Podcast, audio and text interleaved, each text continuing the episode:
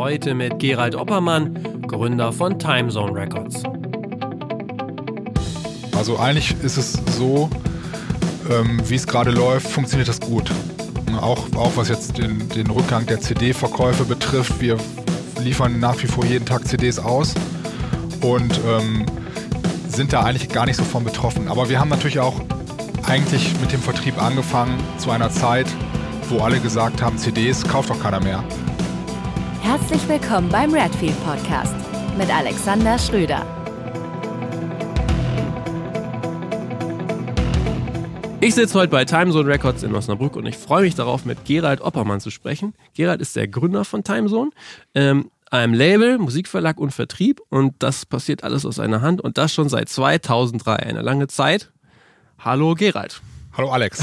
Schön, dass wir heute hier zusammensitzen genau. bei uns und dieses Interview machen. Auf dem roten Sofa, auf dem berühmten roten Sofa, ja. das man ja aus äh, vielen Video, äh, Videos, äh, Social Media von euch kennt. Genau. Ja.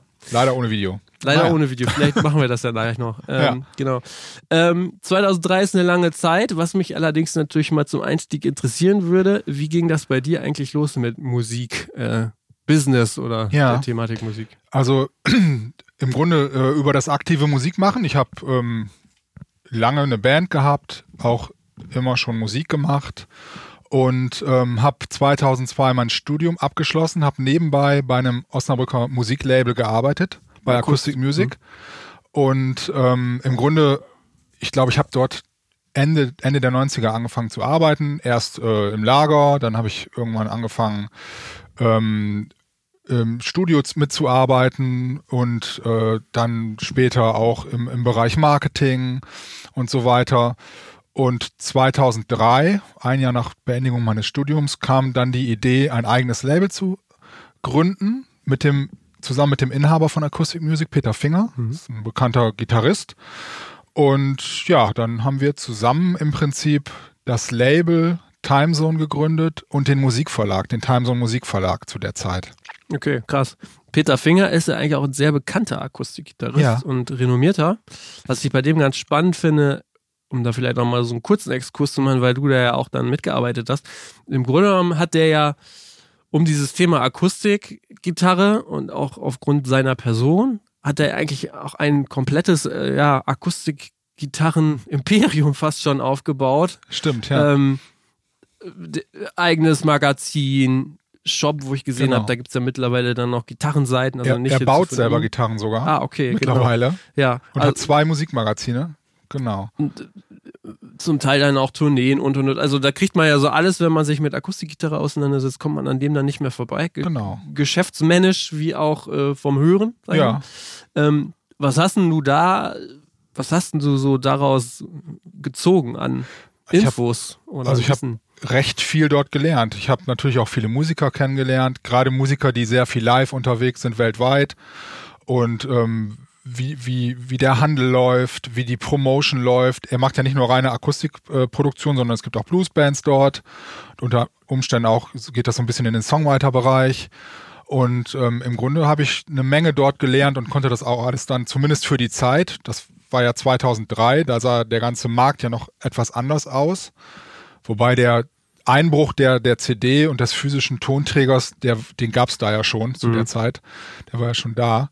Aber ähm, es ging gerade los mit Download-Portalen und ähm, im Grunde habe ich auch bei Acoustic Music im Grunde angefangen, dort äh, die Sachen dann bei iTunes zu listen. Es musste alles manuell gemacht werden. Es gab keine mhm. Dienstleister oder Content-Aggregatoren. Es gab damals noch Music Load von der Telekom. Da musste ja. ich noch an Workshops in der Schweiz teilnehmen, um, okay. äh, um quasi ähm, die technische äh, Voraussetzung ähm, zu haben, diese Sachen überhaupt zu listen. Also da gab es keine Masken im Internet oder so, sondern man musste dann XML-Dateien äh, erstellen, beziehungsweise ja mehr oder weniger programmieren und es war relativ aufwendig, äh, die Sachen zu listen. Musicload gab es dann ja nicht mehr, aber bei iTunes ging es dann auch weiter und wir wissen ja, wie dann, äh, wie es dann zur mhm. Gegenwart kam. Ja, ja aber krass. ja. Ähm, aber auch krass zu hören, dass, dass, dass ähm, Akustik Music da schon so früh digital ähm, aktiv war. Ja. Krass. Ähm, hast du denn ansonsten nochmal ander, anderweitig äh, dir Fachwissen oder Backgroundwissen angeeignet, außerhalb von dem Job? Eigentlich nicht. Also mhm. musikalisches Background-Wissen hatte ich ja schon länger, weil ich ja. immer selber aktiv Musiker war. Was hast du gespielt für Instrument? Ich bin eigentlich Bassist. Ah, okay. Genau. Und ähm, das, das ganze, äh, das Know-how, was das Business betrifft, eigentlich aus dem Job, beziehungsweise mhm. natürlich auch äh, aus Learning by Doing. Ja. Okay, krass. Mhm. War, war denn so dieses Modell von Peter Finger auch so für dich ein Modell, wo, ja, ich sag mal, dass du dir abgeguckt hast oder wo du denkst, dass das sehr interessant ist, weil ihr macht ja auch sehr viel im ja, Haus.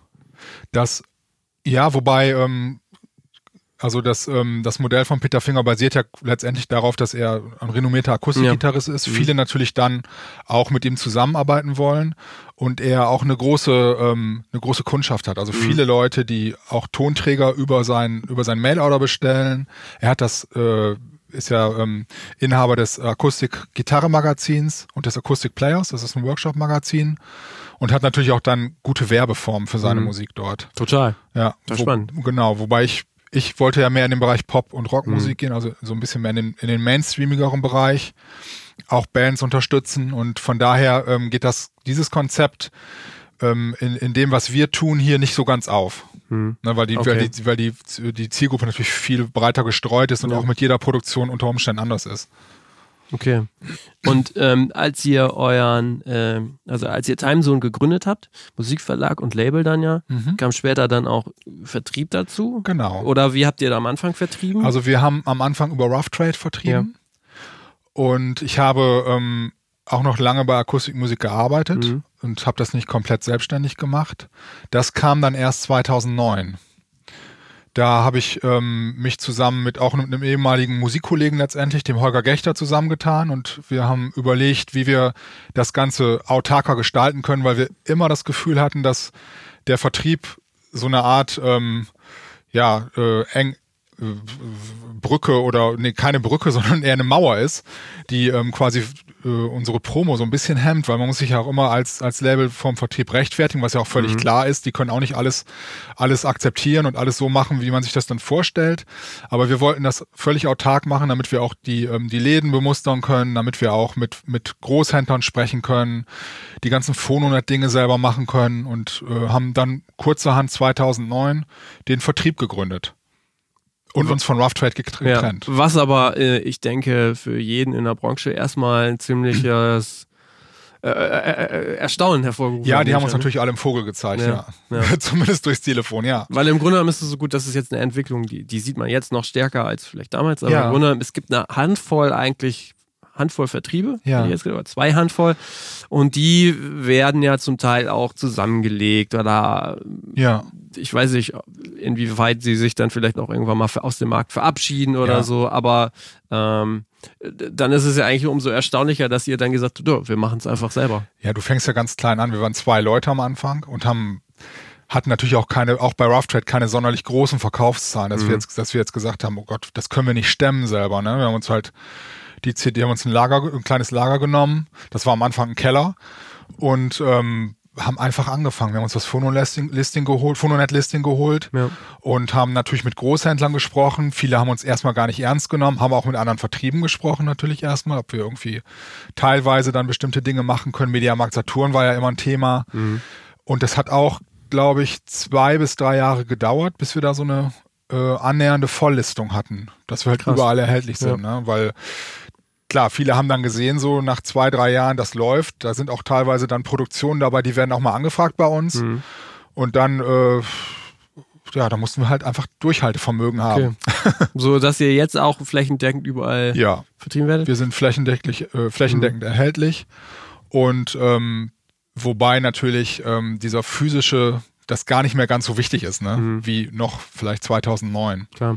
Nochmal kurz für Pho äh, Phononet, für alle, ja. die jetzt nicht so ganz tief im, äh, drin sind. Über Phononet werden die Tonträger gelistet und eigentlich fast jeder ähm, Plattenladen, äh, wie auch Mediamarkt Saturn und so weiter sind, äh, können über Phononet ähm, bestellen. Ne? Richtig, wobei Mediamarkt Saturn das nicht machen. Ja. Die holen sich nur ihre Infos über das Phononet-System von Neuheiten. Die bestellen dann nur bei bestimmten Großhändlern oder großen Vertrieben. Okay.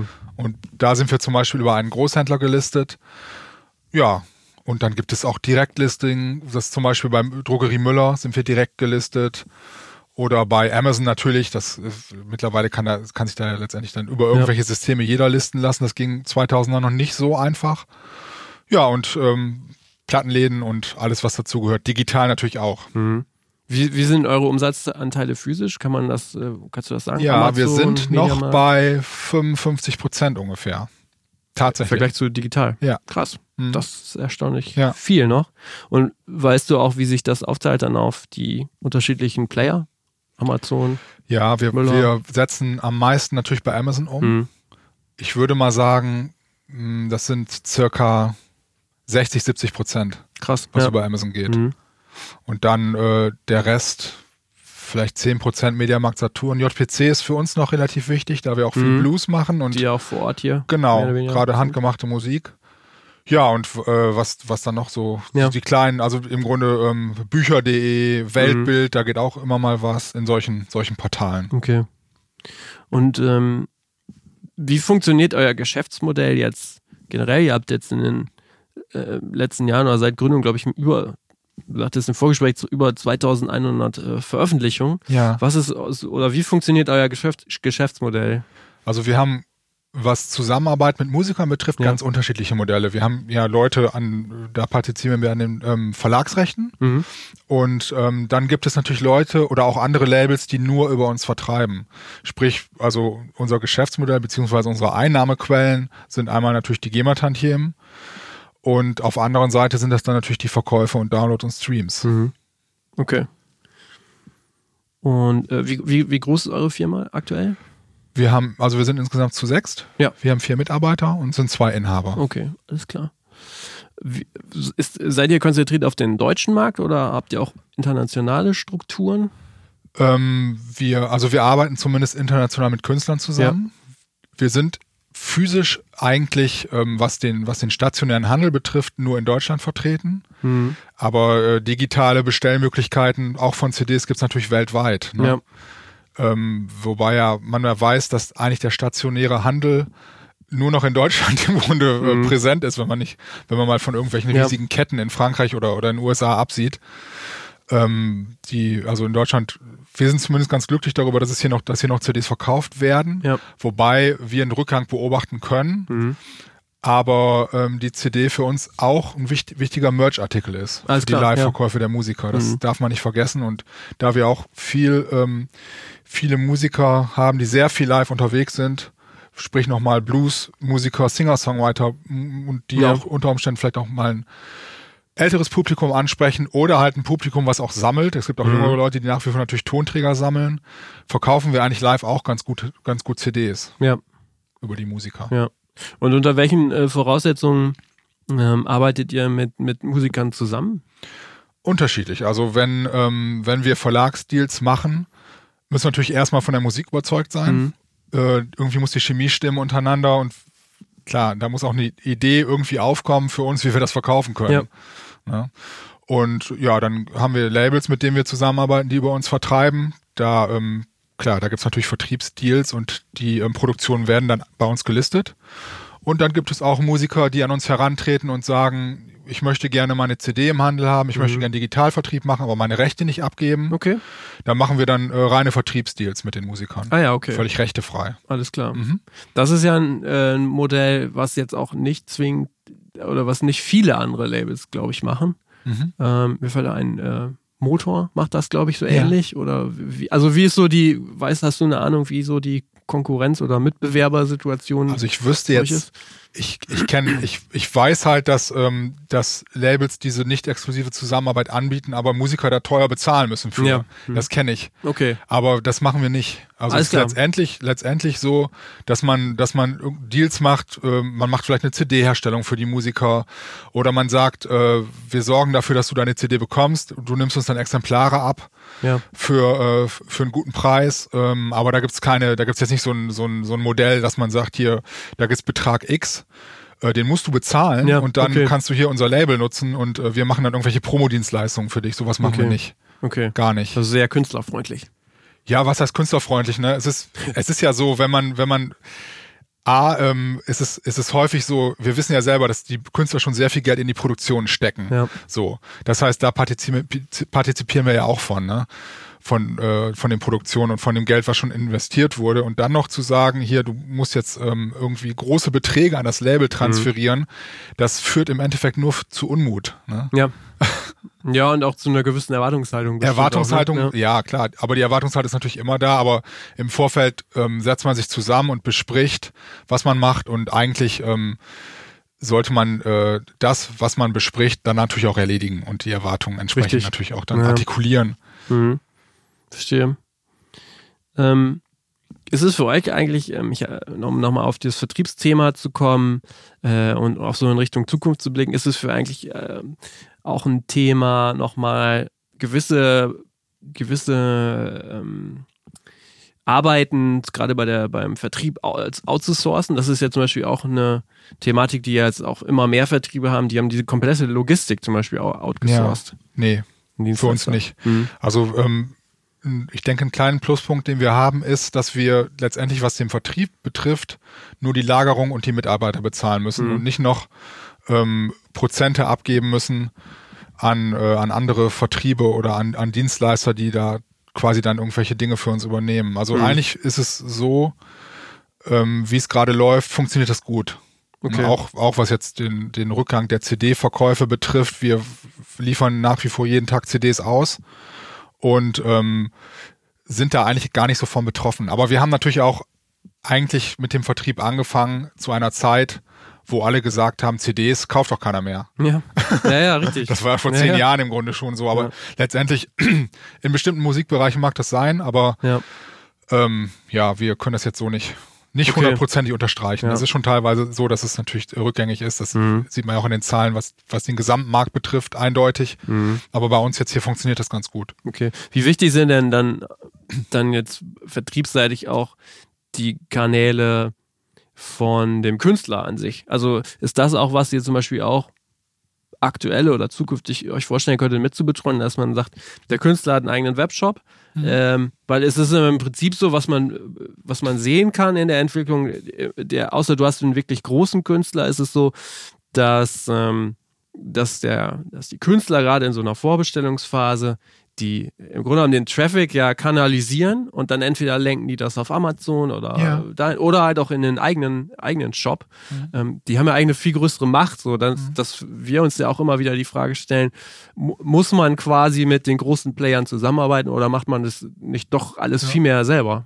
Das machen wir ta tatsächlich auch manchmal selber. Also wenn ähm, wir zum Beispiel bestimmte Boxen veröffentlichen, dass wir sagen, wir machen das exklusiv nur über unseren Webshop ja. oder über den Webshop der Musiker. Mhm. Solche Dinge machen wir schon, dass wir dann nicht Amazon nutzen oder, oder halt nicht die großen Player nutzen. Es sei, es sei denn, äh, wir wollen oder wir ziehen natürlich irgendwie eine Chartrelevanz Klar. ab. Dann wollen wir schon das Ganze natürlich über Amazon verkaufen oder über ja. irgendwelche Plattenläden.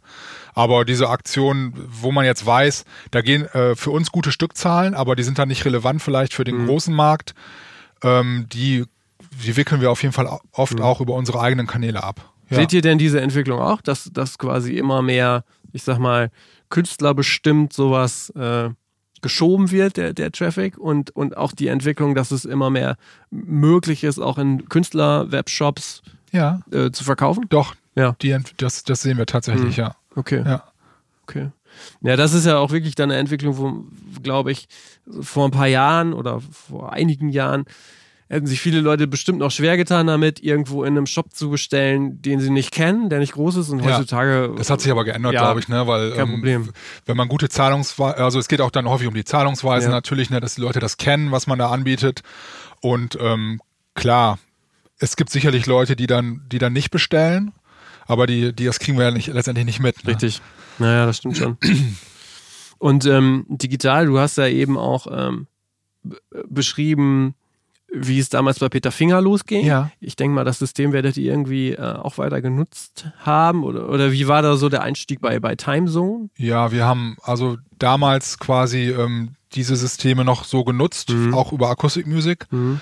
Und 2009 dann haben wir uns, weil es dann wirklich zu viel mhm. Arbeit wurde, ja. weil das ist ja wirklich kleinteilig. Es gab immer mehr Streaming-Portale und es gab immer mehr Download-Portale und es war natürlich gar nicht mehr möglich, die selber zu bestücken. Haben wir uns dann nach einem Content-Aggregatoren okay. umgeguckt. Mhm. Weil ich erinnere mich, du hast irgendwann mal erzählt, wie du quasi mit jedem nationalen iTunes, äh, ich glaube, Vertrag machen musstest. Ja, genau. So. Wir haben damals 2003 ja.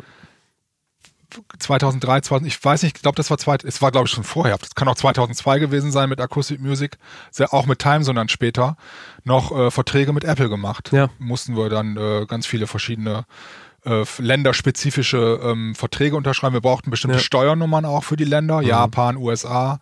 Und das musste dann alles äh, mit FedEx Kurier zurück äh, nach Cupertino geschickt werden. Ja. Und ähm, Nee, und das ähm, war tatsächlich dann so. Es gab dann eine, eine eigene Software, mhm. das, die gibt's immer noch, ne? Das ähm, ja. von Apple zum Anliefern der Produkte. Und ja, mittlerweile machen wir aber auch die Apple-Sachen über den Content-Aggregatoren, weil wir da okay. gute, gute, Prozente kriegen ja. und es einfach ähm, auch ähm, zu viel Arbeit wird, ne? ja. das alles selber zu machen. Ja. Ja, die Digitalvertriebe arbeiten, also nicht, dass ich dem was unterstellen will, aber ich glaube, technisch ja. ist es mittlerweile auch so weit, dass das alles sehr zuverlässig funktioniert. Das genau. war in der Vergangenheit, ab und zu gab es da ja auch dann schon durchaus technische Probleme, dass ja. Sachen nicht rechtzeitig online waren. Ja. Das hast du ja heutzutage alles gar nicht mehr, sodass genau. das wahrscheinlich schon sinnvoll ist. Ne? Ja, vor zehn Jahren war es ja auch mhm. Tatsächlich so, selbst bei den Content-Aggregatoren Content gab es noch keine äh, Online-Schnittstellen oder so. Du hast halt dann irgendwie auf FTP-Server deine RAWs oder MP3s hochgeladen mhm. und musstest dann irgendwelche Listen ausfüllen. Das war auch schon relativ aufwendig. Ne? Ja. Und mittlerweile ist es ja eigentlich, ähm, zumindest bei denen, die ich kenne, ja. eigentlich ganz easy okay, zu bewerkstelligen. Weißt du, weißt du, äh, eher nicht äh, physisch, weißt du, wie digital eure äh, Umsätze so prozentual verteilt sind auf Spotify, Apple, ähm, und so weiter. Also da ist, da ist, mein Kollege ein bisschen, ja, äh, okay. ein bisschen mehr im Thema. Mhm. Also es ist schon so, dass wir, ähm, ich glaube, die größten Umsätze mittlerweile bei Spotify machen. Okay. Also definitiv Streaming. Ne? Spotify ne? ist wichtig, YouTube wird auch immer wichtiger. Ja. YouTube Videomonetarisierung und was mhm. da alles so anfällt. Ja. Audio Fingerprint und ähm, was halt eklatant, also extrem zurückgeht, sind die Downloads. Ja.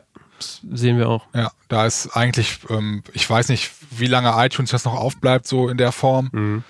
Amazon ist, geht noch ganz gut. Ist so der klassische Downloader. Vielleicht ist da irgendwie am Start, aber auch das Amazon Streaming wird auch immer mehr. Mhm.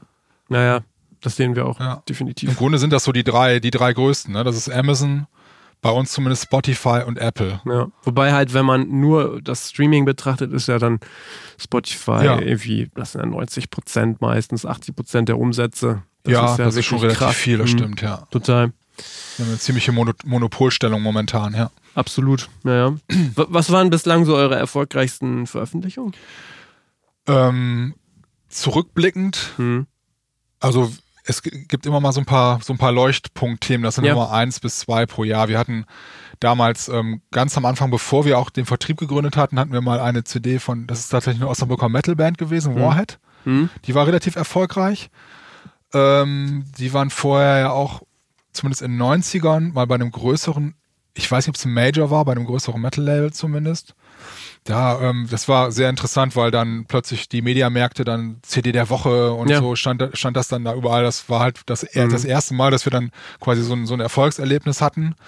Dann hatten wir ähm, mit Vertriebsgründung, ähm, das war auch eine Eigenproduktion, das haben wir selber produziert. Wir hatten damals auch drei Jahre lang ein Studio betrieben, ja. Tonstudio. Mhm. Ähm, das war Julia Noack, mhm. eine Berliner Songwriterin, die ähm, das Produkt, die CD war sehr erfolgreich. Wir hatten ah, auch relativ gute Fernsehauftritte damals noch bekommen. Ähm, tolle Reviews auch in, in großen, äh, in der FAZ und in solchen, in solchen okay, Geschichten, ja. in der Brigitte und wo alle was stand. Und ähm, da äh, stand der Drucker da nicht still, ne? Also da kam damals noch Faxe ne, ja, zu ja, der okay. Zeit. Deswegen, deswegen stand der Drucker nicht still. Das mittlerweile hat sich das ja auch ein bisschen geändert. Aber es war, war halt vor zehn Jahren, ja, da war es tatsächlich noch so. Das war äh, quasi so mit Einstieg relativ erfolgreich. Dann ähm, gibt es verschiedene Produktionen. Wir hatten ja auch einige Chartplatzierungen schon. Mhm. Robert Redweig, Kensington Road, dann ähm, Mr. Hurley und die Pulveraffen, die dann mhm. zu Universal gegangen sind später. Ja. Die Dry Dudes äh, aus dem Emsland, wo wir gerade aktuell mhm. eine Neuveröffentlichung haben. Die ja, waren ja auch beim Supertalent. Ne? Die waren beim Supertalent, ja. genau. Das hat auch nochmal äh, sogar einen positiven Kick gegeben, ja? dieser, dieser Auftritt. Kann man das dann wirklich feststellen? Ja, das hat man äh, sofort, also der, der Song war sofort auf einer Spotify oder auf mehreren Spotify-Playlisten gelandet. Das haben anscheinend Leute da auch gesehen oder der Algorithmus hat es mhm. gehört, keine Ahnung. Also die haben einen Song. Äh, äh, der Song, der gespielt. dort gespielt wurde, war ja schon erschienen auf einem Album okay. und der war dann äh, ziemlich schnell, weil natürlich die Zugriffe auf einmal sehr hoch wurden, ja. äh, landete dann auf Spotify-Playlisten. Hat genau. man das auch anderweitig, also hat man das nur beim Streaming gesehen oder auch woanders? Ähm, Streaming, YouTube natürlich. Wir haben natürlich mhm. prophylaktisch ja. vor, im Vorfeld ja. ein Video gedreht von dem Song. Ansonsten Verkäufe, also ist zumindest nicht so ein Peak erkennen, also was jetzt physische äh, Verkäufe betrifft. Der Peak war nicht so hoch, dass ich ihn jetzt, dass ich mich noch dran erinnern kann. Okay. Ich glaube, wir haben ja. ein bisschen mehr rausge rausgestellt.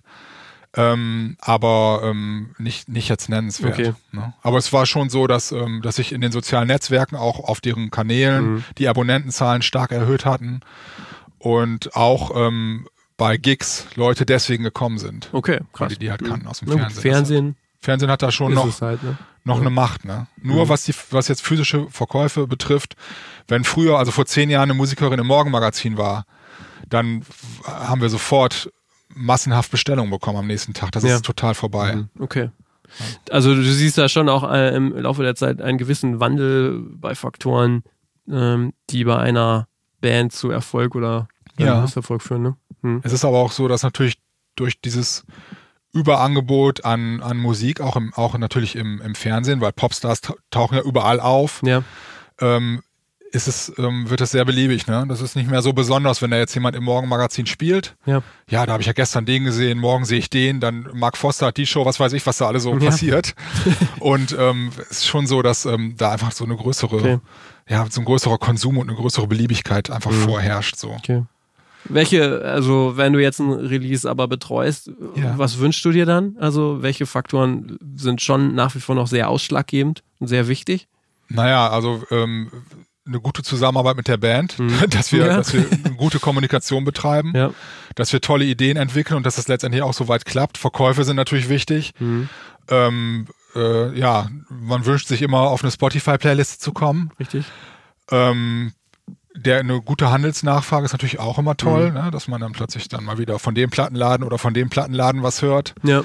Ähm, dass die, dass die Bands von ihrer Tour berichten können, es war erfolgreich oder das ist bei den Leuten angekommen, was wir hier machen. Mhm. Das sind so, so die Dinge, okay. von, von, denen, ja, die man sich so wünscht. Ne? Mhm. Aber es ist ja trotzdem, also trotz, was du sagtest, dass TV nicht mehr diese Macht hat, aber ja. trotzdem ist ja TV schon noch einer der wichtigsten äh, Kanäle überhaupt. Ja. So. ja, man erreicht einfach die meisten. Wenn du natürlich beim Supertalent bist, weiß nicht, ob das vier Millionen Leute gucken oder mehr oder ähm, die schauen das dann, ne? Mhm. Und die haben natürlich dann ihre Smartphones in der Hand oder ja. auf dem Wohnzimmertisch liegen und dann geht's zu Spotify oder zu YouTube.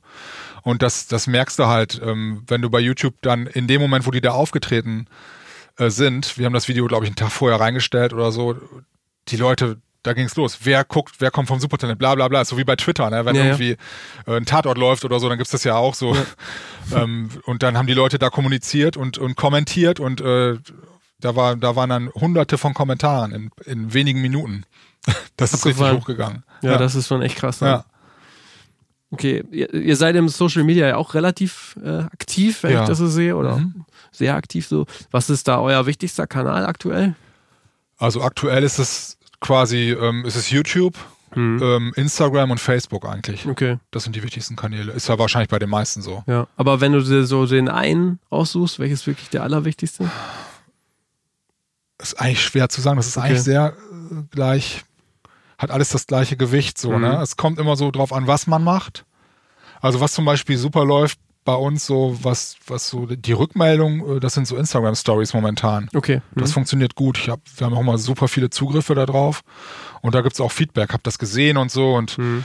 manchmal wissen die Leute gar nicht mehr, wo sie es gesehen haben. Aber ich weiß es dann natürlich, weil, weil, wir, weil die Poster natürlich auch ein bisschen individuell sind. Und ähm, ja, Facebook-Veranstaltungen mit Werbung dann, sowas läuft nach, sehen die Leute nach wie vor auch. Mhm. Wir machen immer mehr ähm, Google Ads, gerade Video im Videobereich bei YouTube, um da halt auch überhaupt noch gesehen zu werden. Ja. Das wird auch in, immer intensiver. Mhm. Genau. Jetzt haben wir zum Beispiel mal, ähm, was wir auch vorher noch nie gemacht haben, ähm, Radio also äh, relativ intensiv Radiowerbung geschaltet, oh, aber nur ja. im Digitalradio mhm. okay. für die neue Dry Dudes Platte, für die Grow Platte. Mhm. Ähm, bei FFN zum Beispiel haben wir Trailer produziert, 30 Sekunden, der läuft da halt ähm, in verschiedenen Regionen äh, in Norddeutschland, dann immer bevor man den, den Stream halt hört. Ne? Okay. Das ist ja so ein quasi dann immer 30 Sekunden, ohne dass man wegklicken kann. Ja, ja. das machen wir gerade, das läuft gerade jetzt vier Wochen lang. Einfach mal so ein Testballon für uns auch, ja. weil die ähm, klassische Radiowerbung natürlich für so eine Produktion nicht zu bezahlen ist. Mhm. Da ist man schnell 50.000 Euro los, so, ne? Ja, aber ist es jetzt nicht so, dass wenn, wenn man da äh, Werbung schaltet, dass dann die Sender auch sagen, dann nehmen wir den Song auch mit, mit rein? Nein. Also das ist völlig unabhängig. Das, das machen die nicht. Ja. Das ist ja ähm, letztendlich, weiß nicht, ob das überhaupt erlaubt ist. Ne? Naja, im Print ist es ja, ja durchaus im Print ist es so, ne? Aber gängig, das, ne? das ist gängig, ähm, genau.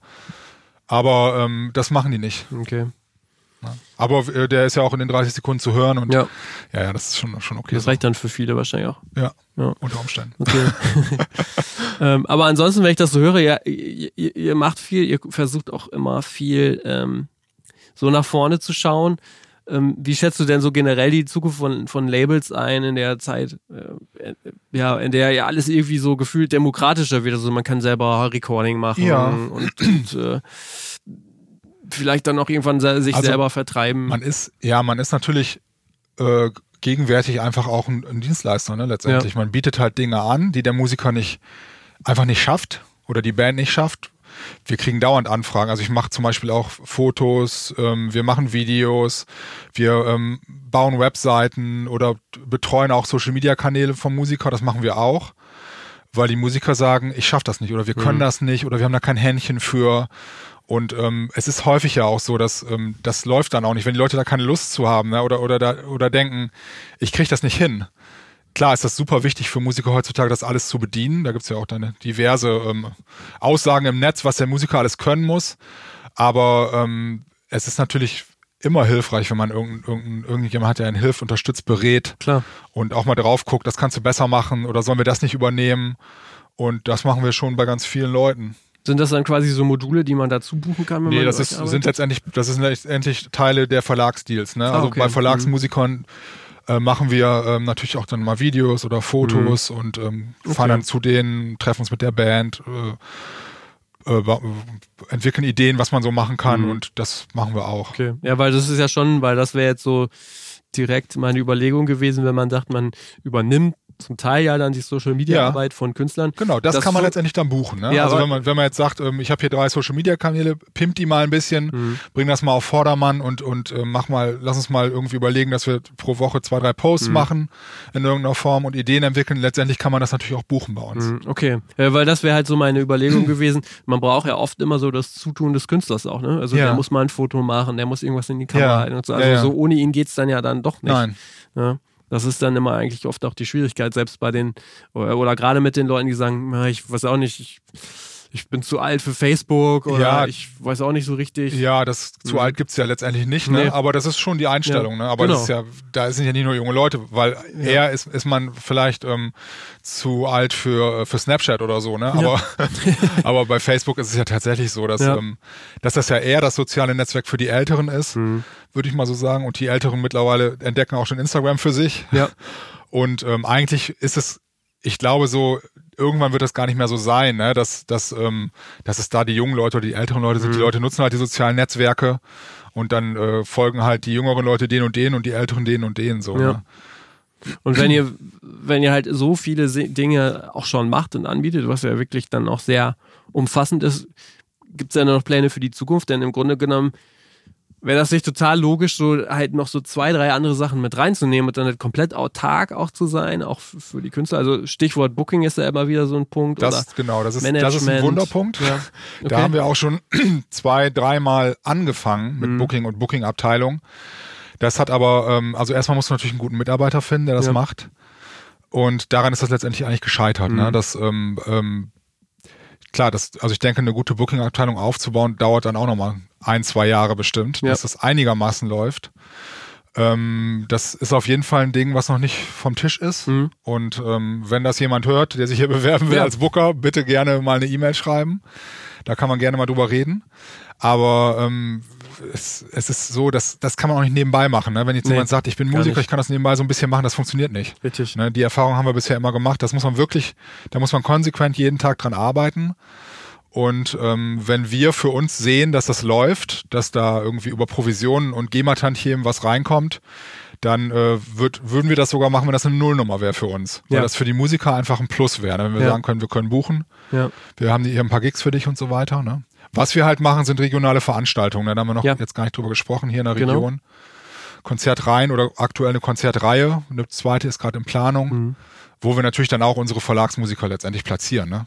Klar, macht Sinn. Ne? Also mhm. Äh, stimmt, ihr seid vor Ort in Osnabrück auch genau. sehr engagiert. Maiwoche habt ihr mal gemacht. Das ist ja hier so, wer das nicht kennt, eigentlich ein super großes ja. Stadtfest mitten in der Stadt, ähm, das auch über mehrere ich glaube, zwei Wochen geht. Ja, so immer so, so 10, 14 Tage, mhm, genau. Genau, und mhm. dass es gefühlt ewig schon, schon gibt. Ja. Ähm, ähm, und das gab es, glaube ich, schon vor unserer ja. jeweiligen Geburt, glaube ich. ja, ich weiß es nicht. Und äh, wo zum Teil, ja, daran kann ich mich noch dran erinnern, die Zeiten sind leider vorbei, wo auch wirklich sehr große Bands gespielt haben dann. Ja, ähm, das stimmt, ja. Damals, als die wirklich groß waren, Die Happy und Donuts und und und und so. Aber, Mia, ja, Knockator, genau, genau also haben wir die, da alles schon gesehen, ja. Da ähm, hat sich natürlich dann aber auch, das hat natürlich andere Gründe, warum die nicht mehr da sind. Ja. Ähm, aber umso schöner dann, dass ihr das damals ähm, oder eine Zeit lang dann auch wieder gemacht habt ja. oder dass ihr auch andere ähm, Konzertreihen jetzt wieder etabliert. Also äh, äh, ist das in erster Linie einfach, um den Künstlern Mehrwert zu bieten oder? Ähm, ja, also ja, also klar, das ist ähm, für die Künstler natürlich gedacht in erster Linie, mhm. dass wir eine tolle Auftrittsmöglichkeit bieten können. Ähm, aber auch äh, natürlich hier reg äh, regional so das ganze ähm, Musikprogramm, was es hier so gibt, mhm. so ein bisschen aufzufrischen. Ja. Wir machen halt eine Musikreihe, das nennt sich Live im Grünen. Da haben wir hier auf dem Westerberg äh, gibt es eine, eine Kneipe, die heißt, das ist das Bütchen. Und die haben einen großen Biergarten und dort haben wir seit, ich glaube, jetzt kommt das, kommen wir ins sechste Jahr nächstes Jahr, eine fest installierte Bühne, die steht das ganze Jahr über. Und äh, dort tritt jeden Mittwoch von Mai bis September eine Band oder, oder ein Musiker oder ein Songwriter auf von uns. Teilweise auch dann äh, Leute, die jetzt nicht bei uns im Verlag sind, aber größtenteils Verlagsmusiker von uns. Mhm. Und das äh, wird super angenommen. Gerade jetzt natürlich, wo das Wetter so gut ist in den letzten zwei Jahren, spielt uns das ziemlich in die Karten. Da mhm. ist mittwochs wirklich immer die Hölle los, obwohl die Leute ja donnerstags arbeiten müssen. Mhm das klappt total gut. Aber da, solche Aktionen dienen natürlich ähm, nicht nur den Musikern, sondern ja auch euch und eurem ja. Namen so als Imagepflege, ne? Zumindest regional, ja. ja. Die Leute kennen uns häufig auch deswegen, wegen dieser Musikveranstaltung. Ne? Mhm. Obwohl das ja eigentlich, das ist ja nur so nebenbei, mhm. eine Nebenbei-Geschichte für uns. Aber ja. die sagen dann, ihr macht doch die Bühne oder die Bühne. So, ja, das machen wir auch. Okay, ja. Und wenn man jetzt über den Musikverlag spricht, ähm, du hast ja jetzt schon einige äh, Dinge genannt, die, die ihr für eure Künstler auch macht. Ähm, Gibt es darüber hinaus noch Arbeitsweisen oder Mehrwerte, die ihr dann in so einem Deal drin habt? Ja, wir machen natürlich, wir bieten Promotion-Dienstleistungen, mhm. natürlich die klassische Promotion, die ja. man so macht als Label, ne, sprich Radio, Fernsehen und Print. Mhm und ähm, die ganzen Social Media Dinge, ähm, die Beratung. Mhm. Es wird ja immer wichtiger, sprich äh, Künstlerprofile bei, ähm, bei, bei Spotify, ja. bei jetzt bei ist es ja mittlerweile auch, wird das auch intensiver, bei Apple Music. Ähm, YouTube-Kanäle ähm, pflegen, vernünftig einrichten, was kann ich da tun, alleine so ein Video vernünftig zu, äh, zu listen und hochzuladen und vernünftig zu taggen und ähm, äh, vernünftig dort einzustellen. Das ist das weiß eigentlich fast niemand, ne? Ja. Obwohl das ja nun äh, kein Hexenwerk ist, ne? Ja. Video hochladen, Titel rein und fertig ist, keine Beschreibung steht drin, kein Tag ist drin, ne? ja, nicht klar. mal ein Link zu irgendeinem Streaming-Portal oder und dann äh, schlummert das da so vor sich hin und die ähm, Aussage ist ja immer, ich muss das schnell raushauen, ne? Mhm. weil ich habe jetzt so lange daran gearbeitet, das genau, muss genau. jetzt raus. Ne? Und wir so, nein, in Ruhe und lass es doch überlegen und so. Ne? Und dann äh, am nächsten Tag steht das dann häufig online und äh, naja, also in, natürlich diese ganzen Dinge, das ist ja auch eine Form von Promotion dann. Äh, das machen wir natürlich alles. Mhm. Okay. Neben der Verlagsarbeit, ne? der ja. klassischen Verlagsarbeit. Musikfolgen mhm. melden, Reklamationen einreichen und und so weiter und so fort. Na gut, aber das ist ja zum Beispiel eine sehr wichtige Arbeit. Das ist eine sehr wichtige Arbeit. Auch für uns natürlich finanziell und für die Musiker, dass wir natürlich schon schauen, dass jeder Gig von der GEMA abgerechnet wird. Genau. Es fehlen immer jedes Jahr 30 bis 40 Prozent der Gigs, mhm. der Musikfolgen. Oder die werden nur teilweise, die Songs von irgendwelchen äh, Veranstaltungen werden von der GEMA dann mh, hm, letztendlich verrechnet. das liegt nicht unbedingt an der GEMA, das kann natürlich auch daran liegen, weil der Veranstalter was anderes meldet oder, oder wie auch immer. Und das muss natürlich alles reklamiert werden. Mhm.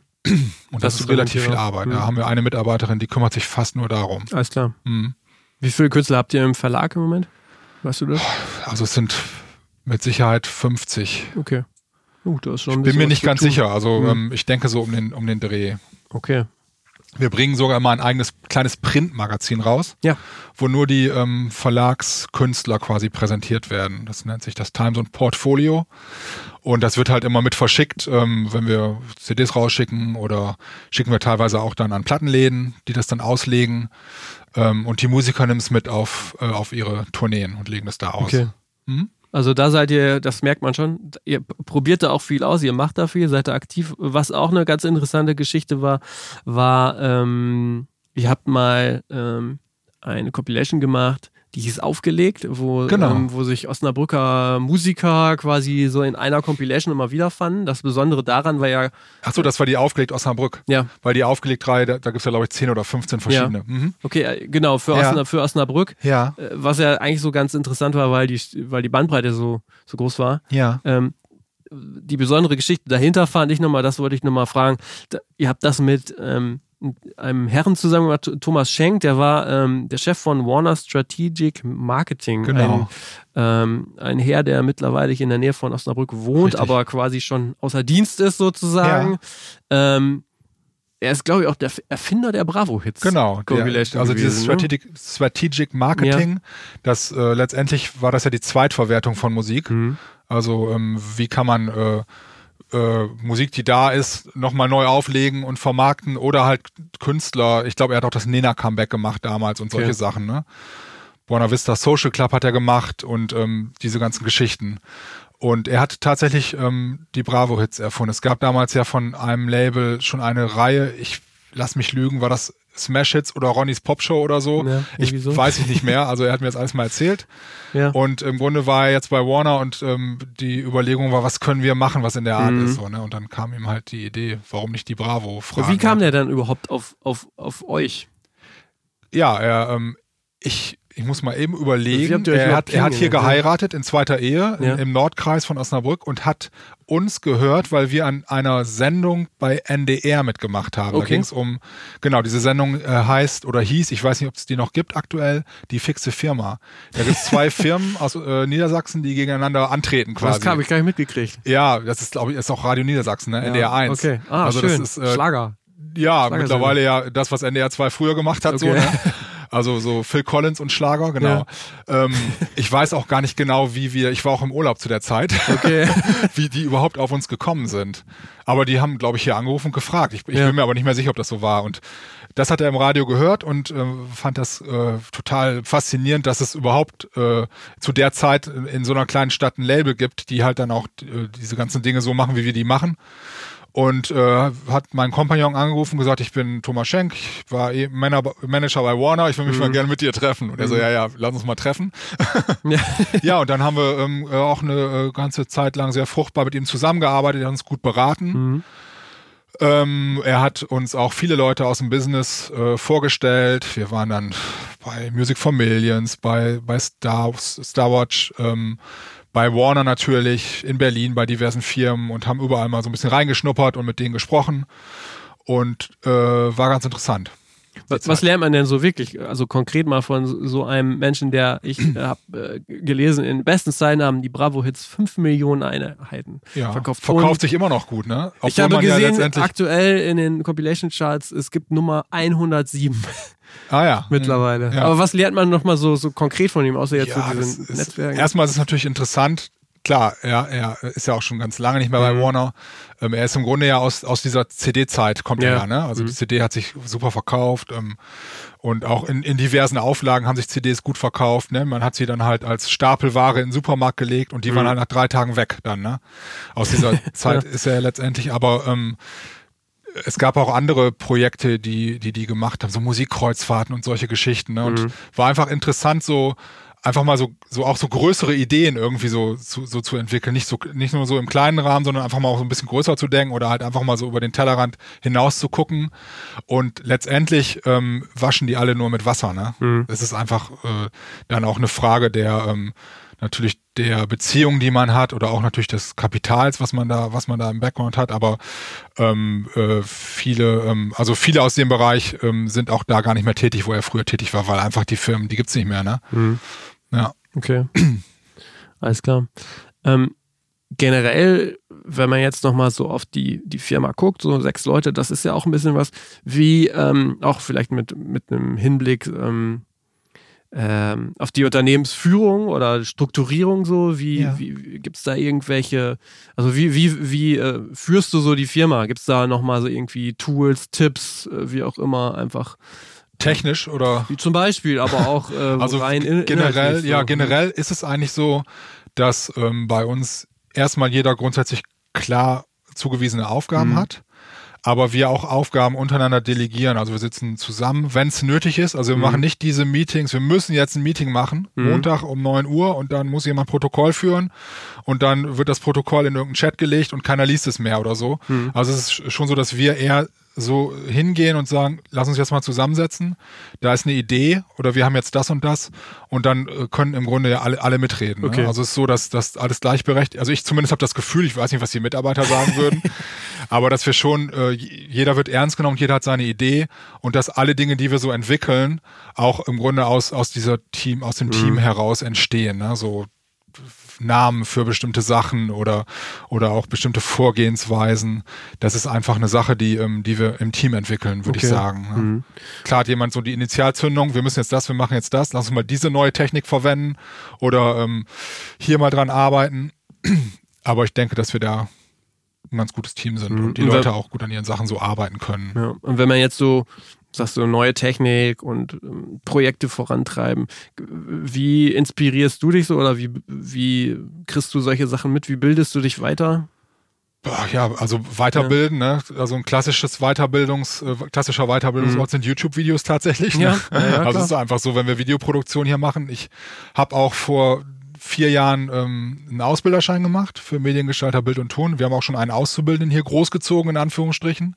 Das heißt, in diesem äh, Bereich, ähm, gerade Audiotechnik, gut, das weiß, kann ich schon lange, aber auch im Video- und Fotobereich ähm, habe ich bin ich immer dabei, mich weiterzubilden und fortzubilden und auch viel zu machen, weil das Visuelle halt auch sehr wichtig ist für uns als Label und weil es auch gar nicht möglich ist, das alles outzusourcen. Ne? Videoproduktion, weißt du selber, ähm, das ist sehr teuer und wir, wir wollen auch den Musikern das bieten, dass wir das machen können. Wir machen ja auch eigene Videoreihen hier. Rote Sofa hast du schon erwähnt vorhin und ähm, Live-Videos drehen wir auch häufig von Konzerten und ähm, diverse Dinge in diesem Bereich. Und da musst du natürlich immer gucken, dass du da einigermaßen auf dem neuesten Stand bist. Kannst du nicht sagen, ich habe jetzt hier meine 8 mm Kamera und da zack bis zur Rente. Ne? Das geht halt ja, nicht. Richtig, genau, genau. Und die Technik ist natürlich auch teuer, nach wie vor teuer. Ne? Und das muss natürlich auch alles irgendwie finanziert werden, muss ich alles dann natürlich auch re, äh, reinvestieren und irgendwie, irgendwie muss ich das alles bezahlen. Ne? Mhm. Gibt es irgendwelche Vorbilder, die du hättest, so, was, was so Label oder Musikunternehmen angeht? Ach, ja, also ich fand immer, ähm, immer, ich fand früher immer den Daniel Miller toll von Mute Records. Der hat mich immer irgendwie beeindruckt, weil ich immer irgendwie das Gefühl hatte, das war ja so ein Indie-Label und der hat ja wirklich riesen Bands rangezogen, sprich die Mode zum Beispiel oder so. Und es gibt ja immer noch Produktionen, tolle Produktionen. Goldfrap ist eine Band, die ich ziemlich gut finde, die halt auch von dem Label kommt. Und ähm, den fand ich eigentlich immer ziemlich cool, weil ich immer das Gefühl hatte, dass es so, so ein, es ist kein, natürlich kein Ein-Mann-Unternehmen, aber es, in den 80ern hatte man immer das Gefühl, dass es so ist. Mhm. Und ähm, der konnte ja es war ja auch irgendwie fast gar nicht in der Lage, das alles so zu, zu handeln, als diese Bands so groß wurden, ne? Mhm. Zu der Zeit. The Cave, ja. Erasure und was es alles so für, für ja. Acts da gab, ne? Die mhm. da, und das sind auch, er hat auch viele deutsche, ja, äh, Duff zum Beispiel, ne? Mhm. War ja, glaube ich, damals quasi, ist ja eigentlich so die, Duff ist ja, glaube ich, so die Keimzelle der neuen Deutsche Welle letztendlich, aber die haben tatsächlich äh, bei Mute Records veröffentlicht, ja. auf einem englischen Label als deutsche okay. Band weil in Deutschland die keiner ernst genommen hat. Und er fand immer diese, diese Bands geil, die halt diesen deutschen Sound haben, ne? diesen ja, Maschinensound ja. und ähm, deswegen ja auch dann so Sachen wie Depeche Mode und so und ja, Den okay. fand ich eigentlich immer gut. Ansonsten ja. bin ich in dem Thema gar nicht so drin. Also ich weiß okay. jetzt nicht so genau. ja. Gerade jetzt in Deutschland, wer, wer macht da, ich kenne dich.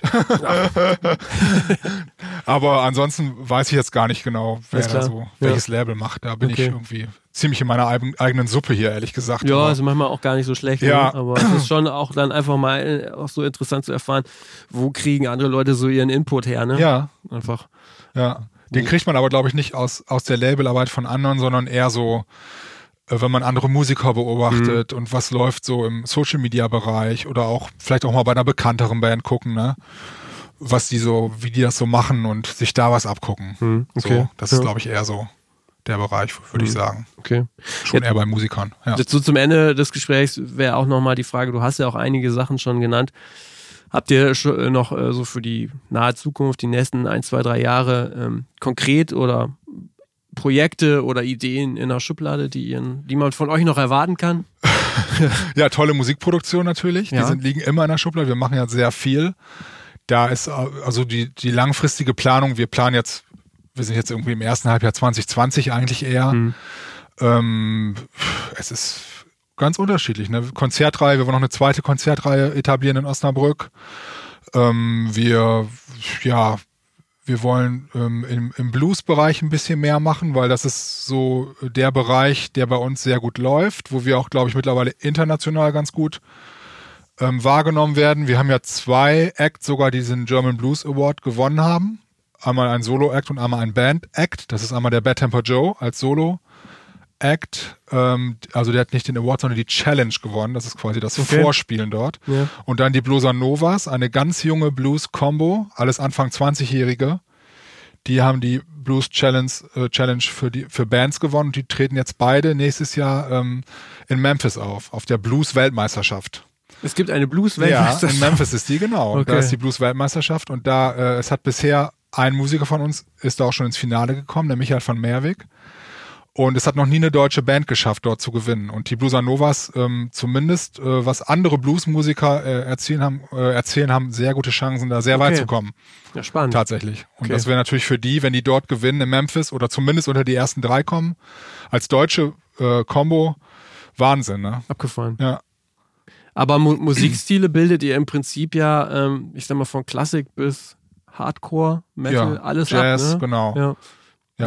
Also ähm, sehr bewusst oder also. Na, das hängt natürlich auch damit zusammen, dass wir ähm, auch reiner Vertrieb sind für andere Labels. Ne? Das ja. heißt, wenn du jetzt irgendwie ähm, Klassikproduktionen siehst oder ähm, Jazzproduktionen, kommen die häufig von anderen Labels oder auch irgendwelche Hardcore-Sachen oder so.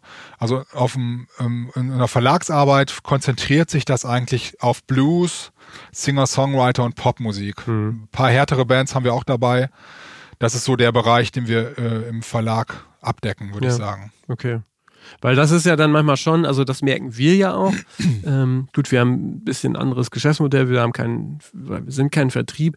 Manchmal ist es ja schon auch von Vorteil, dem Ganzen dann auch nochmal äh, das Ganze so stilistisch ein bisschen einzusammeln und dann dem Ganzen noch einen Namen einfach auch zu geben ne? mhm. und dann so in einer Linie zu bleiben. Ja. Aber das habt ihr jetzt auch nee, nicht. nicht also vor. wir haben tatsächlich auch mehrere Labels mhm. mit mehreren Labelcodes. Aber ähm, es ist ja auch so, die Leute bewerben sich bei Timezone mhm. und wollen dann auch gerne bei Timezone sein. Und ähm, wir könnten natürlich sagen, du machst das ja mit Redfield Digital, glaube ich, dann so, ne, ja. dass wir jetzt äh, Timezone digital machen oder mhm. irgendwas. Ähm, könnte man sich, könnte man überlegen, aber eigentlich ist die die Forderung seitens der Musiker ist nicht so da und äh, ich weiß nicht, wie die Verwirrtheit seitens äh, des Business so ist, was wir so machen. Ne? okay. Keine Ahnung. Da haben wir uns ehrlich gesagt so viele Gedanken nicht drüber gemacht. Ja, ne? okay. Wir haben, es gibt Teilen so, es gibt dann noch zwei, zwei, drei andere äh, Labels, wo wir dann bestimmte Sachen schon mal veröffentlicht haben. Aber ähm, ja, klar, könnte man drüber nachdenken, aber es ist jetzt in den letzten zehn Jahren nicht passiert und es macht, glaube ich, auch jetzt wenig Sinn, damit noch anzufangen. Mhm, okay. Ja, gut. Das kann natürlich auch sein nach all den Jahren. Stimmt. Ja. Okay. Dann wären wir am Ende ähm, des Gesprächs angelangt. Ja. Die schön. Stunde ist fast voll. Ich bedanke mich für das Gespräch. Eine Stunde haben wir geredet, Junge. Ja, so knapp. ich danke dir äh, auch. Genau. Hat Spaß also, gemacht. Mach's gut. Alles klar, bis Tschüss. dann. Ciao. Das war der Podcast mit Gerald Oppermann von Timezone. Ich fand das durchaus interessant, als Label ähm, mit einem anderen Label zu sprechen und gerade die ähm, Geschichte mit Peter Finger ist eigentlich auch wirklich sehr spannend, so dass ich überlege, eigentlich auch mit dem nochmal zu sprechen, auch wenn das sich weiter löst von dem, ähm, wo wir musikalisch so tätig sind. Aber das wird in Zukunft auch weiter so sein. Und wir werden uns natürlich inhaltlich auch weiter öffnen und öffnen müssen, weil wir kreative Ideen und Inspiration ja in diesem Podcast suchen. So habe ich in der ähm, Zukunft noch Termine mit Benjamin Mirtschin, dem ähm, Geschäftsführer von Fleet Union. Ich werde außerdem noch mit Robert Ehrenbrand von Boys Sets Fire sprechen, mit Jo Halbig von Killerpilzen oder auch Patrick Oginski von Südpol Music. Da sind schon die Termine gemacht. Bleibt dran, abonniert den Podcast, den Redfeed Podcast. Und ich wünsche euch noch eine schöne Zeit. Bis dann. Ciao.